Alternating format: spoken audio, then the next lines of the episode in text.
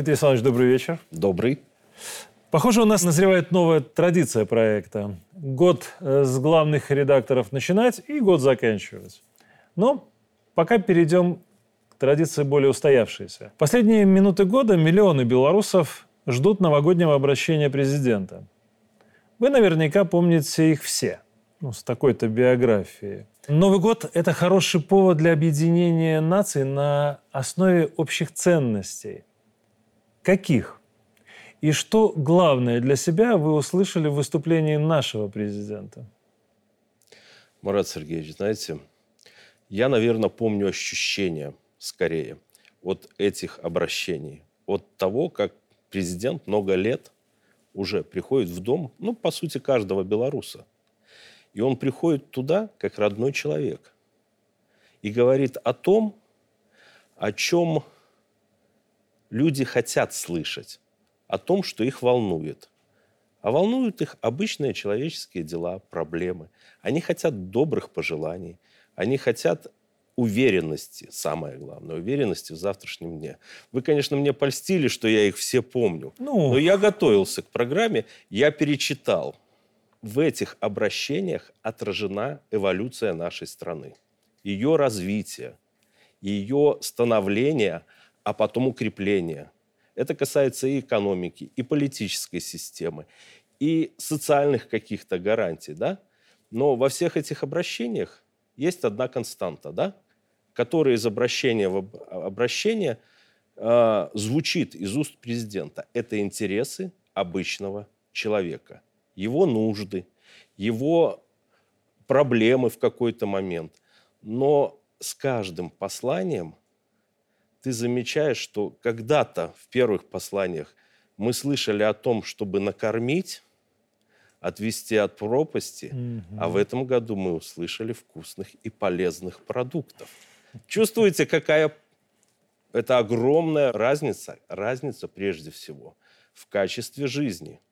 И мы про таких примеров, пересчитав их, посмотрев, да, найдем массу. Это и развитие здравоохранения, это и экономика, развитие наших предприятий, а по сути создание некоторых новых производств.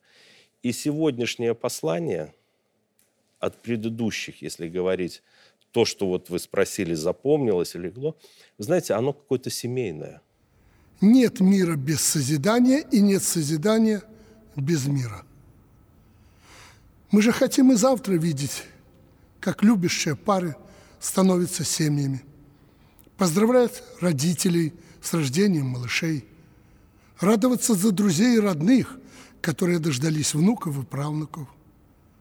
Для нас важно быть здоровыми, видеть, как дети с радостью идут в детские сады и школы. А вчерашние студенты становятся настоящими профессионалами. Важно знать, что наши старики и нуждающиеся в особой опеке окружены заботой и вниманием. Поэтому спасибо всем, кто отдает себя без остатка сложнейшей работе, работе с людьми, изо дня в день оправдывая доверие миллионов своих соотечественников. Это и есть наш путь, путь созидания, дорога длиною в жизнь. Оно доброе – мудрая и при этом четко определяющая вектор, куда двигаться. И этот вектор не надуманный. Президент сказал, что качество – это уже, ну, по сути, наш бренд, наша традиция. Сейчас станет символом. А может быть и хорошо, что на, наравне там, с Зубром, да, с партизанской Белоруссией еще появится вот это понятие качественной жизни, качественной удобной, значит, значит комфортной. Но для того, чтобы жизнь была качественной, нужно свою работу делать хорошо. Это понятно. Нужно думать о тех, кто кругом. И, и когда вот это взаимное проникновение будет в наших отношениях, и служебных, и на улице, и дружеских, и в школе, вот мы тогда ощутим ту комфортность, то качество, к которому мы всегда стремились. А в принципе основное условие для этого у нас есть. Есть благодаря президенту, есть благодаря государственной системе власти – это мирное небо над головой. Ну да, качество не может быть без мира в любом случае. Война разрушает все. Все, просто абсолютно. напрочь. И это главная ценность мира на сегодняшний день. Дмитрий Александрович, мы все загадываем что-то важное, да, самое важное под бой курантов. И вот это вот ощущение, да, и причем это происходит сразу после новогоднего обращения президента. А вот что загадывал Дмитрий Жук, руководитель издательского дома «Беларусь сегодня», вот в этот Новый год? Если, конечно, можно сказать, чтобы Вы сбылось. знаете, руководитель издательского дома в этот момент ничего не загадывал. То есть его не было, А был Дмитрий только Дмитрий Жук? Жук, да? Как белорус, как гражданин, как обычный человек загадывал, наверное, я не буду говорить, вдруг не сбудется. Да, ну хотя Да. бы направление. направление, да то, о чем мы все говорим каждый день. Это для того, чтобы были условия, когда мы сможем передать то, что нами создано, я имею в виду всеми белорусами, да, своим детям, внукам, чтобы мы им оставили тот уровень, которого мы достигли. Вот мы говорили не предыдущем вопросе о том, какая пропасть и в социальной политике, и в экономике была между сегодняшним и 90-ми, да, теми 90-ми, когда инфляция там тысячами исчислялась, да. Молодежи этого не понять. Они уже получили, скажем так, старт с хорошей позиции, с очень хорошей позиции. И вот мне бы хотелось, чтобы этот старт шел вверх, шло развитие, чтобы не было вот этого отката, который, к сожалению, наша Беларусь проживала ну, за последнее столетие, по сути, каждое поколение, либо два поколения, в силу каких-то геополитических потрясений. Да, трудно не согласиться. Я, признаюсь, посмотрел немало новогодних обращений этого года, специально, готовясь к программе. Начнем с союзников. Из того, что запомнилось у Путина, короткий хронометраж. В этом году не на фоне военных СВО, акцент на семью. И еще президент говорил о судьбе Отечества и отдельно поздравил командующих группировок войск, да, позвонив им по телефону. Глава главного печатного издания Беларуси наверняка умеет читать между строк. Вот что можно увидеть в этом обращении? И не означает ли, что возвращение к привычному фону Кремля – это намек на окончание СВО уже в 2024 году? Я вам хочу сказать, что основным смыслом это мое ощущение, мое понимание того, что говорил Владимир Владимирович Путин перед боем курантов. Это единство в обществе, единство народов, живущих на территории России. По сути, крепкая, большая семья. Я с вами абсолютно согласен. Но семья не только ячейка общества, как мы помним эту советскую формулировку, но и семья как страна. И вот этот посыл к объединению, по сути, к единству, у нас не так давно прошел год единства, два года назад. Вот это основной смысл, который звучал, на мой взгляд, в обращении Путина. А почему, закончится ли, э, сложно, хотелось бы. Очень бы хотелось, чтобы военный конфликт на Украине завершился.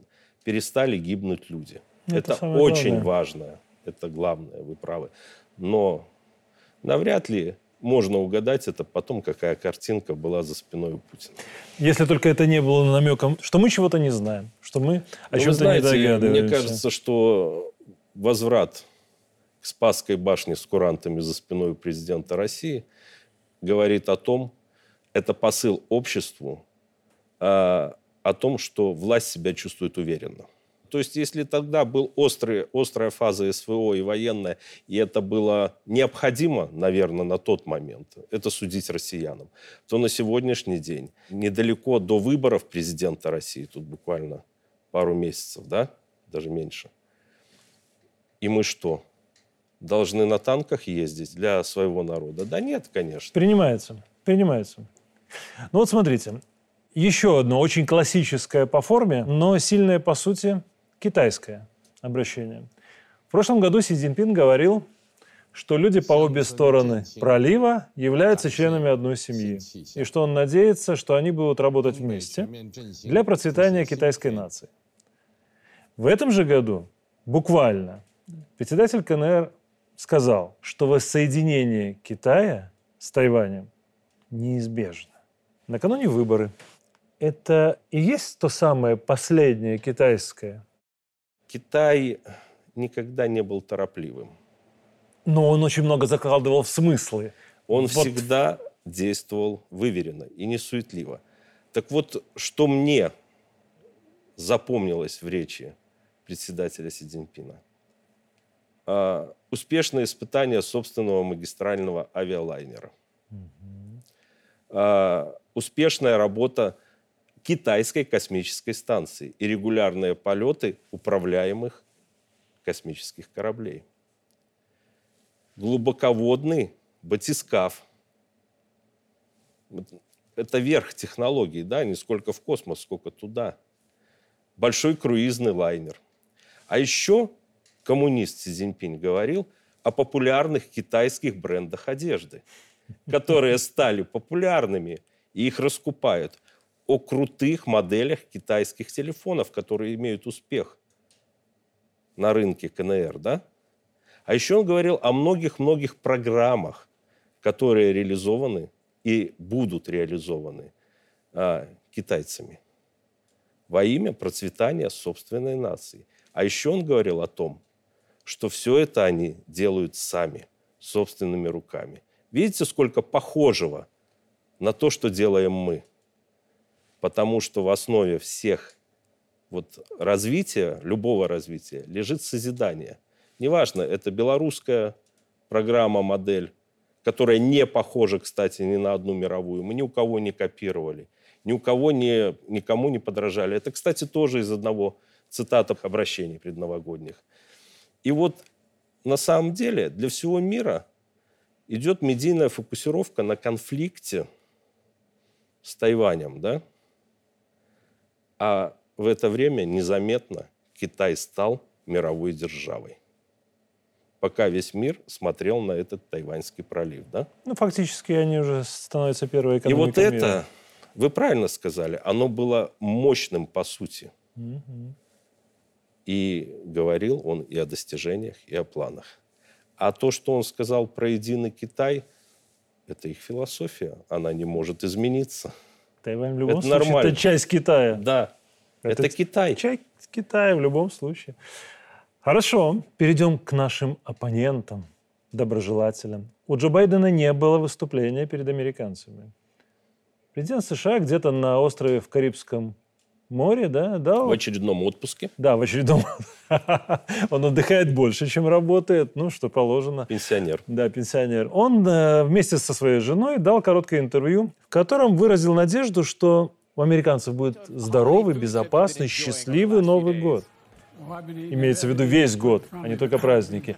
И что Америка... Он выразил надежду, что он будет таким. Да, да, да, конечно. Это, Это большая право. разница. Да. И что у них лучшее положение, чем у любого другого государства в мире, да, чтобы быть ведущей страной в этом самом мире. То есть он в очередной раз попытался подчеркнуть, что их позиции незыблемы.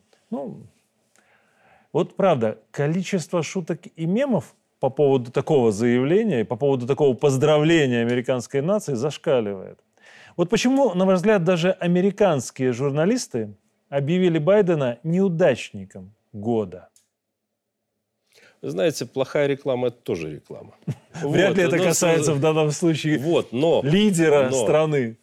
Если мы говорим про Байдена, то, в принципе, ни одно из его начинаний не достигло конечной цели.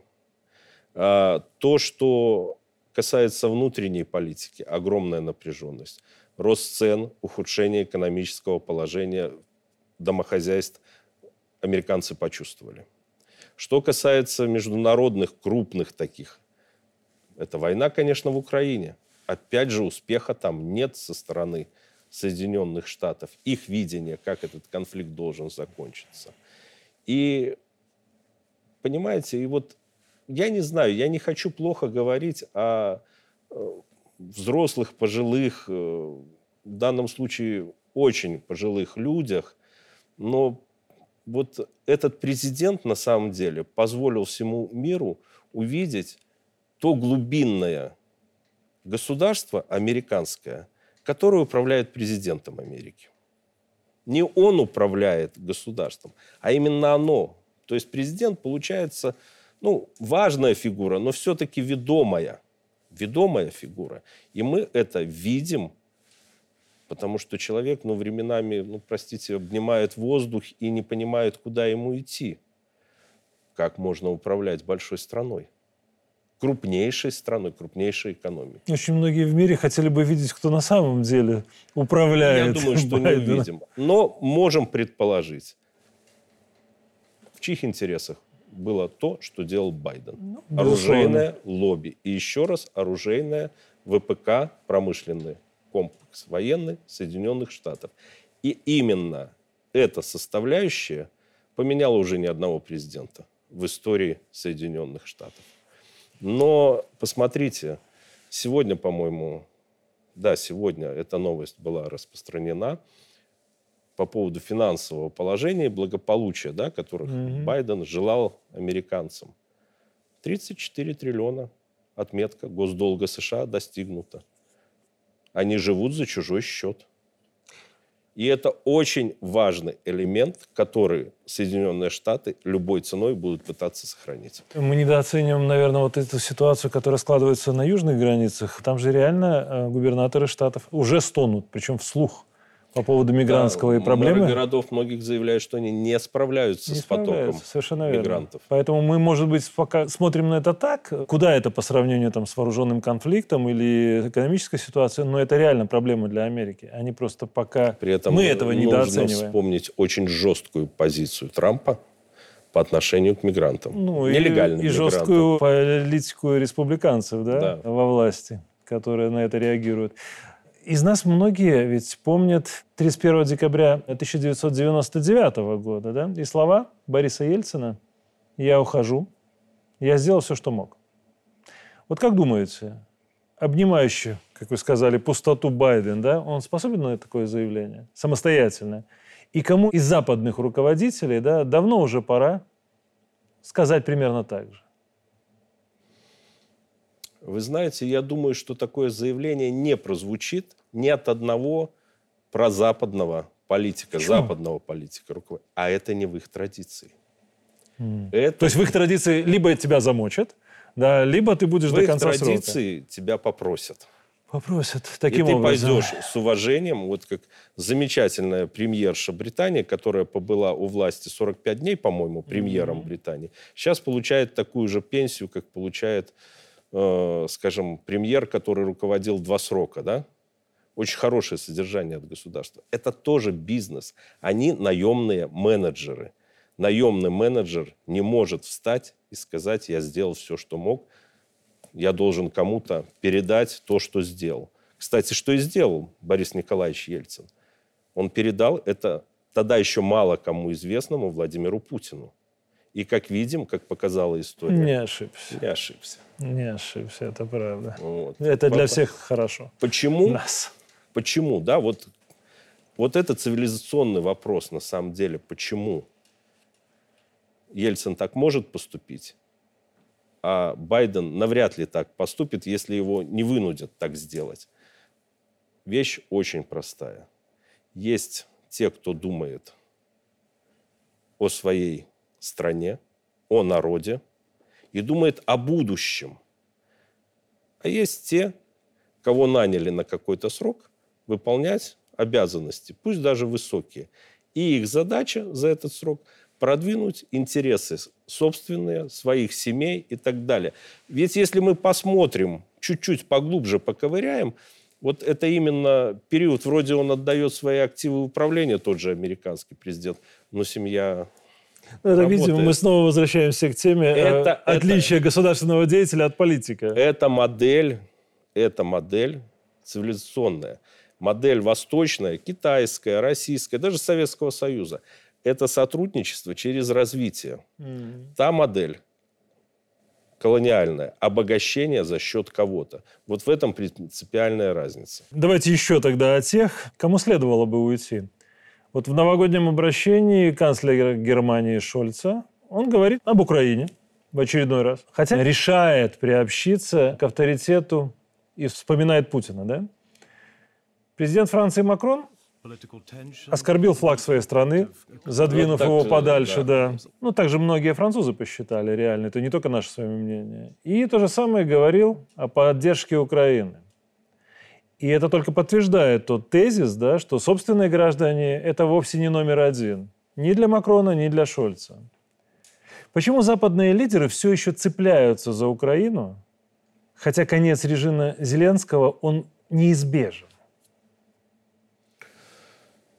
Давайте по порядку. Давайте. Начнем с Германии к Шольцу. А, что самое главное случилось с Германией за его время его руководства страной? Германия перестала быть экономическим донором Евросоюза.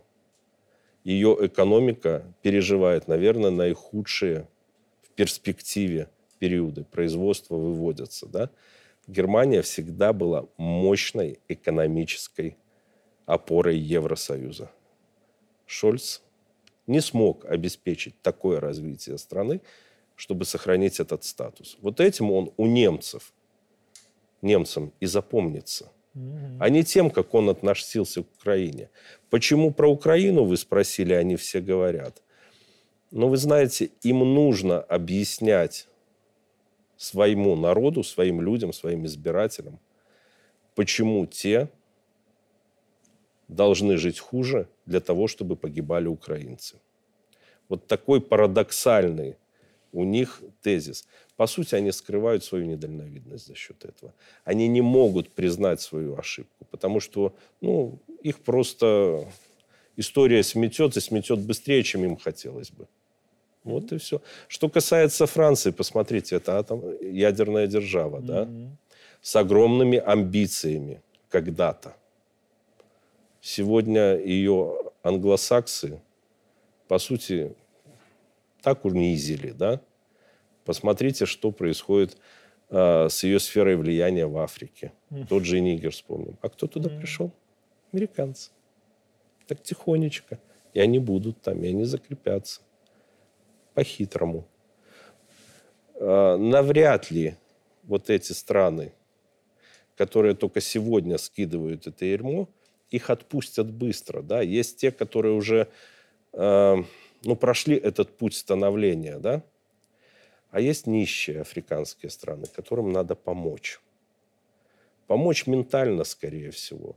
Сегодня технологии, медийные технологии – позволяют людям быстрее пройти вот этот этап осознания да, своего места и желаний своих, на что бы они могли претендовать.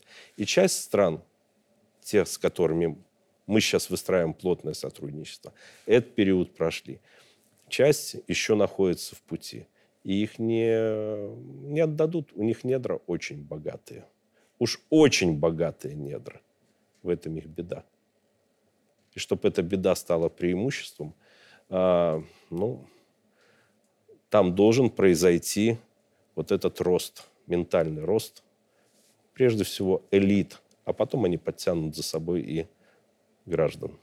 Знаете, у меня такое иногда возникает ощущение, что если брать эти две персонали, Шольц запомнится. Запомнится не только рецессией экономики Германии, но и что он ливерная колбаса, и он еще одноглазый пират. И вот эти вот образы, которые с ним связаны, как минимум, наверняка э, у немцев засядут надолго. Точно так же, как и Макрон. Потому что такого президента, который является телефонным хулиганом и рушит все принципы взаимодействия или, скажем, общения глав государства, ну, это трудно себе представить и трудно вспомнить. Ну, вы знаете, конечно, вот этот образ пирата, который Шольц сам себе, сам себе да. создал, да, либо Макрона, который, возможно, искренне пытался что-то сделать, да, через телефонные разговоры. Но, как вам сказать, Марат Сергеевич, эти люди не, не были руководителями суверенных, полностью суверенных ну, стран. Они, давайте, они не лидеры. Они не лидеры. Их нельзя сравнить ни с Колем, да, условно, ни, ни с Деголем, да. да. Нельзя. Даже с Митераном. Да, согласен. Обращение Зеленского. Я скажу как телевизионщик. Хороший пиар-продукт. Продуманный, с неплохим актером. Но это не президент страны. Слова противоречат действиям. Вы же наверняка помните, да, предвыборное заявление Зеленского о ценности каждой человеческой жизни. А сейчас он лично, накануне Нового года, отдает приказ о целенаправленном убийстве 30 декабря детей в Белгороде и губит свой, собственный, целый народ. Вот большего лицемерия трудно представить. Почему украинцы так долго терпят? И не ждет ли Зеленского судьба Калигулы? Хороший вопрос, почему так долго терпят, да? А, я думал над этим. Почему нет внутреннего, да, протеста? Угу. Он назревает, назревает через конфликт военных с политической властью, да? Ну вот смотрите, что получается на самом деле. Несколько моментов, которые нам нужно понимать. Момент первый. Украинское общество запугано еще со времен а, сожжения людей в Доме профсоюзов в Одессе. Это был шок и трепет, и люди испугались, что их будут убивать. Вот те бандеровские обычаи, они вернулись. Вернулись осязаемо. Сегодня Украина находится в военном положении по сути, в военном положении. И репрессивный аппарат там очень жестко действует. Давайте вспомним примотанных скотчем к столбам украинцев. Давайте вспомним э, сроки посадки за э, какую-то причастность к чему-то русскому, либо советскому. Да? Это же выявляется, это же существует. Это раз. Два наиболее сильная и активная мужская часть общества либо на фронте, либо в Европу сбежала. Либо уже убита. Либо убита. И вот в этой ситуации репрессивный аппарат убежденных вот этих нациков пытается удержать власть. Хоть боевиков тех можно сказать, идеологически убежденных, хоть я слово здесь в отношении нацизма и фашизма не хотел бы употреблять, угу. их уже нет, они полегли там, на Донбассе, да? Но идеология осталась в школах, идеология осталась в обществе. И еще один очень важный момент – это информационный пузырь, в котором живет украинское общество. Если тебе каждый день вбивать в голову, а по сути один канал, закрытый интернет, они не могут читать не нас, не россиян, но они не могут читать ни поляков, ни британцев, никого, только свое вот это украинское промывание мозгов. Оно имеет эффект, к сожалению, оно имеет эффект. И то, что делает ЦИПСО, работает. Но, понимаете, здесь есть еще другой вопрос, что это гениальное на самом деле с черным, с минусом знаком, да, с черным цветом, задумка, я думаю, британцев создать из украинцев антирусских. Ведь у них нет национальной идеи, кроме как уничтожить русских. Вот смотрите, это страшная вещь. Есть такой ирландский анекдот, не анекдот, быль, пословица, как угодно. Если два соседа, ирландца, утром начинают ссориться и драться, значит, вечером у одного из них был англичанин. Ну, Примерно некое подобие этого существует и у индусов в Индии. То есть методы за столетия не поменялись, они просто усовершенствовались. Плюс на помощь пришли технологии. И вот, наверное, вот эта идея антироссии, как это страшно не звучит, является той скрепой, которая существует в, в обществе, понимаете? Но как это? быть все время под прицелом, быть все время на грани уничтожения и выживания, ну, сложно. Ну, вообще дружить против кого-то очень долго – это очень сложно. Это в любом случае всего лишь временное явление. Знаете, Дмитрий Александрович, единственное, что в таком случае, наверное, надо подчеркнуть, нам надо учиться иногда, в том числе и на таких плохих примерах, как умело работать с аудиторией. Вот правда. Потому что вот эти технологии информационные, они на самом деле очень грамотные. А вот я иногда размышлял по поводу того, э, насколько оболванили наших людей в 2020 году, тоже с помощью технологий, несмотря на то, что никаких предпосылок-то на самом деле не было, серьезных предпосылок, ни экономических, ни политических. Но ведь смогли определенной части задурить голову. А в данном случае ведь технологии, которые на украинцах 8 лет действуют, они гораздо сильнее и гораздо более длительные сами по себе. Вы знаете, действительно, скажем так, проникновение информационных инструментов в нашу жизнь э, зашло очень глубоко, очень далеко. Я имею в виду, что мы с смартфоном, который у тебя на ладони, да, у каждого на ладони, в том числе и молодых, в принципе, еще не готовых критически размышлять людей. Это факт. Мы что, не расстаемся с ними, да? Да. Это все время... Что тебе там показывают, очень сложно отфильтровать. И если, ну, бороться с этим можно двумя способами. Первый, на мой взгляд, не очень хороший и впоследствии будет иметь э, отрицательный результат. Mm-hmm. Это все позакрывать и ну, позапрещать. Рубильник, да. да, рубильник. Это не решит проблему в будущем хоть э, на определенные периоды и отдельные особо злостные, скажем так, каналы, конечно, нужно вырубать из информационного пространства. А второй – это учить людей, приучать к информационной гигиене, да, к тому, что нужно анализировать, нужно сомневаться. И начинать это надо делать в школе.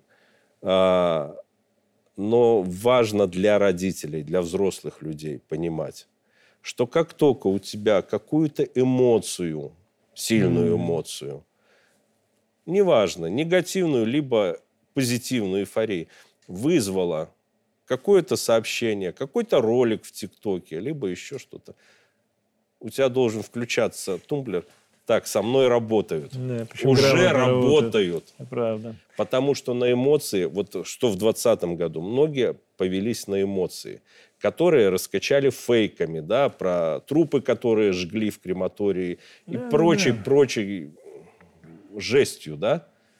И вот на этих эмоциях люди приняли решение. Скажите, можно принять выверенное правильное решение на эмоциях? Нет, конечно. Знаете, в армии всегда существовало правило, у командира есть как минимум 10 дней на принятие решения по случаю какого-либо события. И это очень грамотное правило, потому что ты на эмоциях однозначно примешь не, неверное решение. Абсолютно. Неверное. А, знаете, раз мы уже вспомнили Белгород, здесь, наверное, нельзя не отметить и последствия этого события. Да? Россия в течение двух дней в ответ, как говорят в ответ, э, выпустила более 500 ракет по центрам принятия решений, критической инфраструктуры да, и военным объектам. Почему и в этот раз при всей очевидности террористической направленности вот этого обстрела мирного города со стороны украинских боевиков, да, реакция Запада была Никакой. И даже Чехия, чьи ракеты использовались в том числе для убийства русских на территории России, да, отказалась от участия в заседании Совбеза. Да, да. Причем так, с показным таким видом. И ему это сошло с рук. Ну вот смотрите, нам надо перестать задавать подобные вопросы. Нам нужно рассказывать, почему так происходит. Давайте попробуем рассказать, Давайте. почему так происходит. А, мы все с вами говорим о том, что на сегодняшний день с Россией на Украине воюет не Украина, а коалиция из порядка 50 стран, в том числе стран НАТО. Так? Так. Соответственно, они что, будут говорить, мы воюем с Россией, убиваем их людей, детей на площади. То есть офицерскими вдовами они быть не хотят, себя не, не будут, высекут, Не да? высекут. А mm про газу они что-то подобное сказали? Нет, конечно. Нет, ситуация точно такая же. Что касается Чехии, чешского, э, чешской ракеты и поведения чешского представителя ООН. Давайте посмотрим на голову. Петр Павел, президент Чехии, четырехзвездочный натовский генерал. Что вы хотите?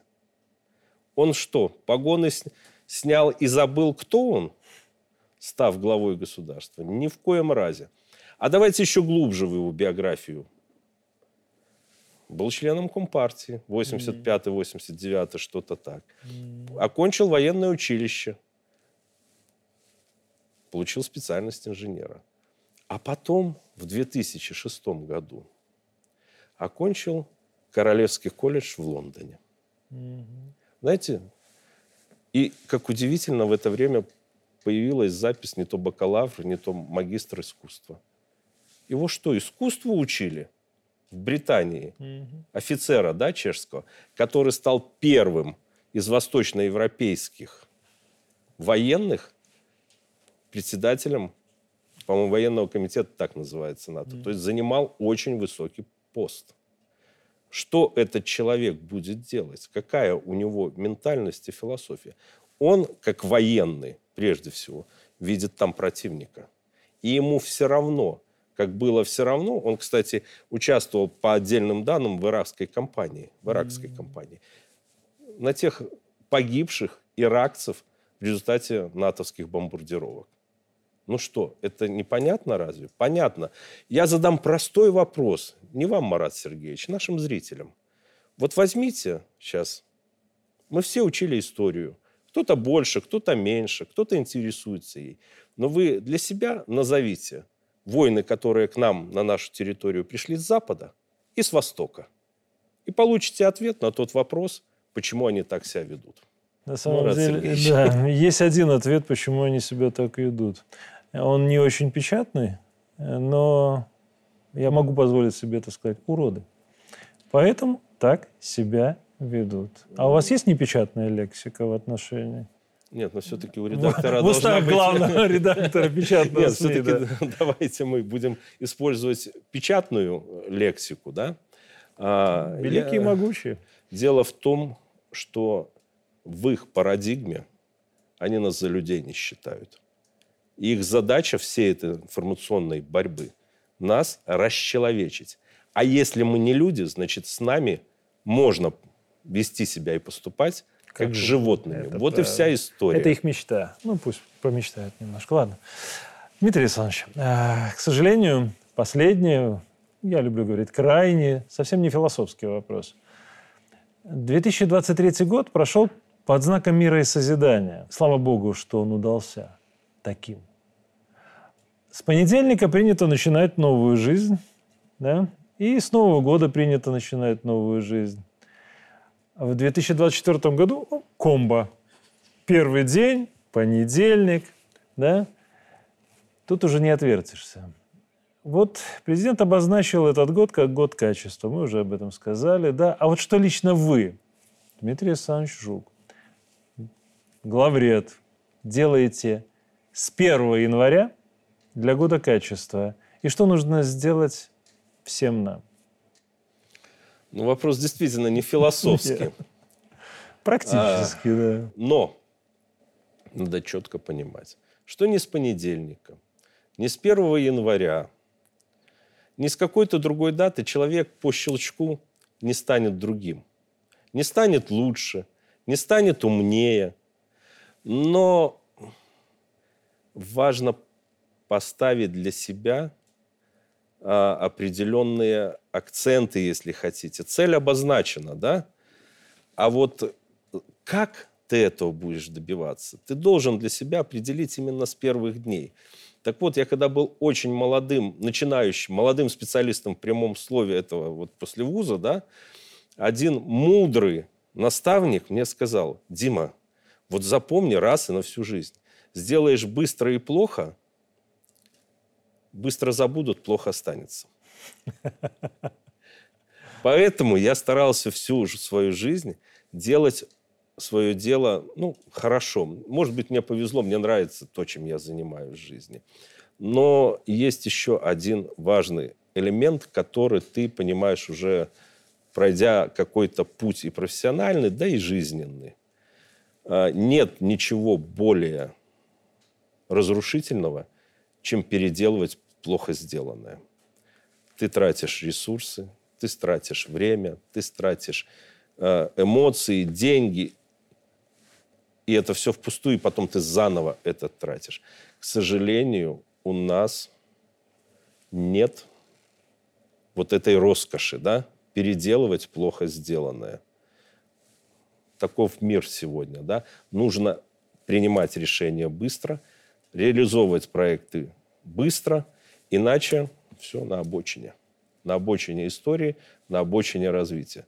Так вот, самое важное, что я для себя принял, ну, как, если хотите, руководство к действию. Я буду делать свою работу так, чтобы она нравилась другим. Чтобы она была приятна другим. Знаете, это вот как хорошую вещь красивую взять в руки. Тебе же приятно. Это здорово. Вот ваша программа. Вот надеюсь, что наш с вами разговор другим людям будет интересно послушать и приятно посмотреть, да? Он будет сделан качественно. Но плохой или хороший, я не знаю. У меня в отношении к СМИ, к газете нет понятие плохая, хорошая. Есть интересное и неинтересное. Вот, вот и весь критерий. Так вот, я хочу делать свою работу так, чтобы она была интересна другим. Я надеюсь, это будет критерием того качества, качества нашей жизни. Мы же, прежде всего, говоря о годе качества, не говорим о качестве там, пиджака, рубашки, мы говорим о качестве нашей жизни. Вот, наверное, это такой, знаете, как критерий определения. Качественно это или нет? Классно.